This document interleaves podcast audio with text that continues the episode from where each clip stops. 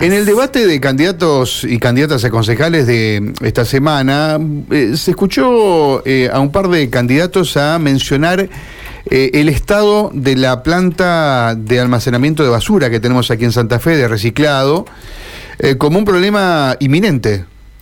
y bueno, cada vez que uno pasa por la zona de circunvalación oeste ve esa montaña enorme, digamos, de residuos y genera cierta preocupación cómo estamos en ese aspecto. No es la segunda planta recicladora, la primera hace ya hace algunos años eh, fue cerrada. Eh, así que queríamos hablar con Edgardo Seguro, que está a cargo de la Secretaría de Ambiente de la Municipalidad de Santa Fe, para que nos comente cuál es la política municipal y qué visión tienen ellos de esta historia. ¿No, Edgardo? Eh, un gusto saludarlo. Aquí Karina Volati y Mario Galopo. ¿Cómo está usted? Buen día. Buenos días, ¿qué tal? ¿Cómo les va? Bien. ¿Cómo está la planta? ¿Qué vida útil le queda a la planta, Edgardo? Bueno, el relleno sanitario que fue concebido como metropolitano eh, fue concebido para 10 eh, años más 2 años de gracia. Este, cuando nosotros asumimos la gestión, justamente alcanzaban los dos años de gracia, así que estamos en, su, en el primer año, digamos, de esos dos años. El año que viene, el relleno sanitario llegaría a su fin, digamos, en la etapa que ustedes conocen. De todas maneras, desde el primer día estamos trabajando en el proyecto de ampliación del mismo hay, algo que destacar, ¿no? La región sanitaria de Santa Fe ha sido una política de Estado durante más de 20 años. siempre Santa Fe se ha destacado por tener un relleno sanitario municipal. Han pasado gestiones de distintos colores políticos y siempre se ha mantenido una una política de saneamiento, digamos, y de ambiental que ha permitido mantener uno de los rellenos más grandes del país. Correcto, usted dice... Una de las instalaciones más importantes del norte del país, ¿no? Claro, el año que viene estamos ya en el término de esa vida útil que se mencionó, estamos trabajando en la ampliación. ¿La idea es ampliar o hacer otro al costado, al lado? Eh, en realidad, ese, lo que ustedes ven, digamos, hoy es el módulo 1. Ese módulo 1, eh, cuando comenzó la gestión de Intendente Jatón, se amplió su altura para lograr, lograr la mayor cantidad de, de tiempo útil, que es, lo, es muy importante porque están todas las instalaciones complementarias realizadas y tiene terrenos remanentes en el sector para continuar en el mismo lugar. Un corrimiento del relleno sanitario del lugar este, generaría sobrecostos muy importantes para el municipio, para todos los ciudadanos, porque tendríamos que ir a llevar los residuos a otro lado. Esto se convertiría en una estación de transferencia. Tiene terrenos que este, Lamentablemente la municipalidad anteriormente, en los años anteriores, no adquirió más terrenos, pero aún le queda un remanente importante en el sector. O sea que vamos a ver trabajando la, ampliación de la planta a dónde, hacia el norte, hacia el sur. Eh, los terrenos eh, que tiene están hacia el sur, no hacia el norte, todavía están dentro de su propio predio, digamos, ¿no? Eh, o sea, el terreno, los terrenos globales son 100 hectáreas, de las cuales 35 están abocadas a relleno sanitario unas 75 hectáreas son un área de, buffer del relleno sanitario, están sobre los valles de inundación del río Salado, y lo que tenemos remanente, digamos, a una altura suficiente, están hacia el sur del, propio terreno. Correcto, o sea que eh, vamos a suponer que en dos años vamos a ver ya cómo se va rellenando ese terreno hacia el sur de lo que hoy eh, observamos, ¿no? Ese, eh, y, ¿Y en qué cantidad, digamos, podemos duplicar la capacidad que hoy tenemos o no? No, la, nosotros llegamos a 12 años con este. La ampliación, digamos, que, es factible hoy, estaría en el orden de los 7, 8 años. La que es factible. La ciudad igual la gestión está trabajando para dejar, digamos, las posibilidades de ampliación futuras.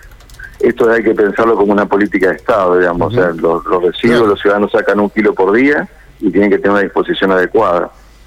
Correcto. Claro, porque si no se piensa como política de Estado, esto no, no, se puede cambiar de la noche para la mañana, ¿no? Estos son cambios que hay que pensar a, largo plazo. a décadas, ¿no? Claro, y sobre todo considerando, digamos, que este es un relleno de escala metropolitana, se está trabajando mucho en eso siempre fue concebido de esa manera y siempre llegaban a Santa Fe residuos de las localidades vecinas. ¿Por qué usted, cuando usted, disculpe, cuando usted escucha que los candidatos dicen que va a explotar el relleno o que no sé cuál es la palabra que han utilizado, usted lo, observa colapsar, ¿usted lo observa como una, pirotecnia de campaña esto? Eh, si ustedes lo, tomaran en el contexto nacional, esto es uno de los rellenos mejor operados del país.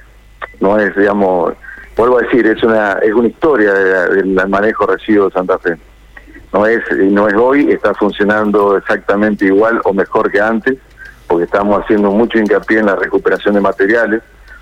Y durante muchos años uno de los problemas de Santa Fe fue enterrar todo.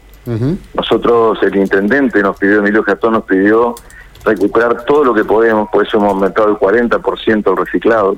Hemos intervenido en distintas estrategias para recuperar más material y estamos involucrados en una economía circular tratar de que lo que vaya al relleno sea lo menor posible. Lo mismo le pedimos a las ciudades que ingresan a Santa Fe, que no traigan materiales que podrían este, reciclar en sus propios territorios, porque eso hace la vida del relleno, más allá del, del espacio, las hectáreas que uno ponga en juego, es muy importante pensar que no todo puede ser enterrado. Hay muchos materiales que pueden ser recuperados y eso le da más vida a nuestro relleno. Entonces son dos políticas. Una es la de tener el relleno sanitario, donde va el 90% de los residuos, y la otra es tener todas las políticas que tienen que ver con la recuperación. Mm. No podemos dejar de tener relleno sanitario, pero tenemos que trabajar muchísimo en todo lo que tiene que ser recuperación y economía circular. Edgardo, cuando usted habla de un relleno eh, metropolitano, un relleno sanitario metropolitano, habla de que otras localidades traen a Santa Fe. ¿Es eh, muy ilógico pensar que Santa Fe pueda llevar a otro lado? Eh, no es ilógico, el tema es el costo. Normalmente los rellenos de esta escala se colocan en las cercanos a la ciudad más grande, porque el mayor hay mucho que transportar, mucho que transportar. Nosotros tenemos de los 600 toneladas diarias que se disponen relleno, solo un 10% pertenecen a las localidades, a las ocho localidades que llegan hasta Santa Fe. Imagínense si tuviéramos que trasladar nosotros 500 toneladas a otra ciudad los costos serían muchísimo más altos. ¿Y qué pasa? Mundialmente es así, ¿no? Claro, claro. ¿Qué pasa una vez que, em, bueno, ese, el lugar se, em, se termina su capacidad, digamos, como sucedió en aquel que estaba al norte? ¿En algún momento ese terreno se recupera para algún tipo de utilización o queda inutilizado por muchos años? El terreno tiene, después de que termine su vida útil, que esperamos que sea dentro de muchos años, porque estamos trabajando para eso, no, es porque tengamos este, solamente la esperanza, estamos trabajando en un relleno, como decía, de 8 o 9 años más. Claro. Después el relleno tiene un periodo, digamos, de que se llama de cierre, donde durante 10 años se va a seguir tratando todos los líquidos que genera el propio relleno y después queda para actividades que están relacionadas con el reciclado de materiales, con este plantas que estén relacionadas, o sea, un ecoparque, ¿no? Pero ya no no tiene otra utilidad, no se puede construir sobre un relleno. No se puede construir, no se puede, eh, a lo mejor, eh, no sé si se puede utilizar para la agricultura. No, solamente como un parque. Sería un parque en altura. Esto se hace en muchos lugares del mundo. Un parque en altura. Un parque en altura también se puede pensar, digamos, por el tamaño que tiene en generación de energía solar, para paneles solares, o sea, lo que no se puede construir encima. Sí. Uno entiende que eso debe tener mucha movilidad, además, ¿no? Estoy pensando en el viejo relleno. Mm. Eh, ¿qué, hay allí? No, no sé, pero... el viejo relleno hoy está, digamos, cerrado y este, no tiene una utilidad como tal, digamos. estamos pensando en proyectos que tengan que ver con esto de trabajarlo este, para actividades más lúdicas, pero no se puede construir encima. No es que se mueva, pero no se puede pilotear, digamos, se puede hacer cimientos en el lugar. Claro, no, no, no, estoy pensando, digamos, qué es lo que hay allí hoy, ¿no? Hoy está cerrado. Mm. Sí, se ve la montaña desde afuera, ¿no? Sí. Es lo único que se observa. Eh, son, son este, por eso también se piensan, digamos, que el, el, abandonar un sitio tiene consecuencias, digamos, que es tener un pasivo que hay que cuidar, que hay que mantener entonces la idea de que se estire la mayor cantidad de tiempo posible su vida es muy importante. Además pensemos que ahí está nuestra planta reciclada, que es para 100 toneladas por día, está proyectada la planta de compost para 100 toneladas por día y está pensado un ecoparque. O sea, la idea no es abandonar el sitio, la idea es poder seguir trabajando en el sitio, aunque a futuro, pero estamos hablando de 10 años adelante, se convierta en otra cosa. Eh, también había escuchado hace ya hace algún tiempo, Edgardo, de que la gente iba perdiendo ese hábito de separar en su propia casa eh, los residuos, de acuerdo a si son secos o si son húmedos, eh, incluso los días para sacarlo. Eh, me parece que es la sensación que tengo que debiéramos insistir un poquito más en esa historia, pero no sé cuál es su opinión. Estamos trabajando en eso, la ciudad tiene desde hace muchos años este, la, la posición de la separación en origen, donde se le indicó a los ciudadanos que lunes y jueves era el día para la extracción de esos residuos secos. El problema es que no haber establecido una política de este, recolección diferenciada, el camión juntaba tanto del que se paró como del que no se paró. y eso termina llegando a la planta mezclado. O sea, se mezclaba igual. Se, mezclaba igual, porque las ordenanzas dicen eso. No era porque el camión no quisiera, o sea, la ordenanza dice que el camión tiene que juntar todo lo que está en la vereda. Ajá. Lo que hemos hecho desde el año pasado es implementar un programa nuevo que se llama Ecobarrio, en realidad es una verdadera recolección diferenciada. Los camiones recolectores pasan en contraturno de la recolección diaria, si le toca de noche pasan de mañana o tarde, y si le toca de mañana pasan de noche, a recolectar solo el material seco un día a la semana.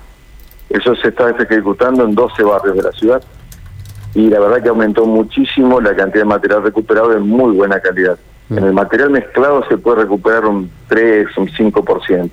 Y es el material que estamos sacando es un 80% de la recuperación. ¿Y se puede proyectar eso a todos los barrios de la ciudad o no? la idea es proyectar eso a, la mayor cantidad de barrios posible, pero además estamos incluyendo otras estrategias que tienen que ver con lo que la gente quiere llevar hasta un lugar. Mm. Por eso tenemos los 17 puntos con campana de recolección, el punto, el ecopunto móvil que estamos llevando a distintos lugares. Ahora estamos usando mucho en las escuelas, los chicos realmente están participando muchísimo en la recuperación y hoy estamos poniendo dos ecopuntos fijos más. ¿Se acuerdan que pusimos uno en la costanera oeste, donde está el centro de deportes, que los ciudadanos pueden ir durante 10 horas al día a llevar su material reciclable? Hoy estamos poniendo uno en la estación Belgrano, sobre calle, sobre Boulevard, y uno sobre el Parque Alberdi, sobre calle Rivadavia. O sea, dos puntos más y en diciembre otros dos puntos más. La ciudad va a contar, digamos, en muy poco tiempo con cinco puntos. Mm donde los ciudadanos pueden llevar el material, pero además tiene una oficina municipal donde consultar todos los servicios y todas las políticas ambientales del municipio. Bien, bueno, nos quedamos tranquilos entonces después que escuchamos esas frases, ¿no? mucha campaña entonces. Más que tranquilo, con muchas ganas de hacer las cosas. tenemos que trabajar mucho, todos los ciudadanos, es cierto lo que vos decías, tenemos que poner con nuestra conciencia ese kilo por día que sacamos el 50% recuperable. Qué Lo sacamos adecuadamente es un 50% menos llevando relleno sanitario. ¿Cuánto nos falta de aprender como para digamos para ser buenos ciudadanos, indudablemente?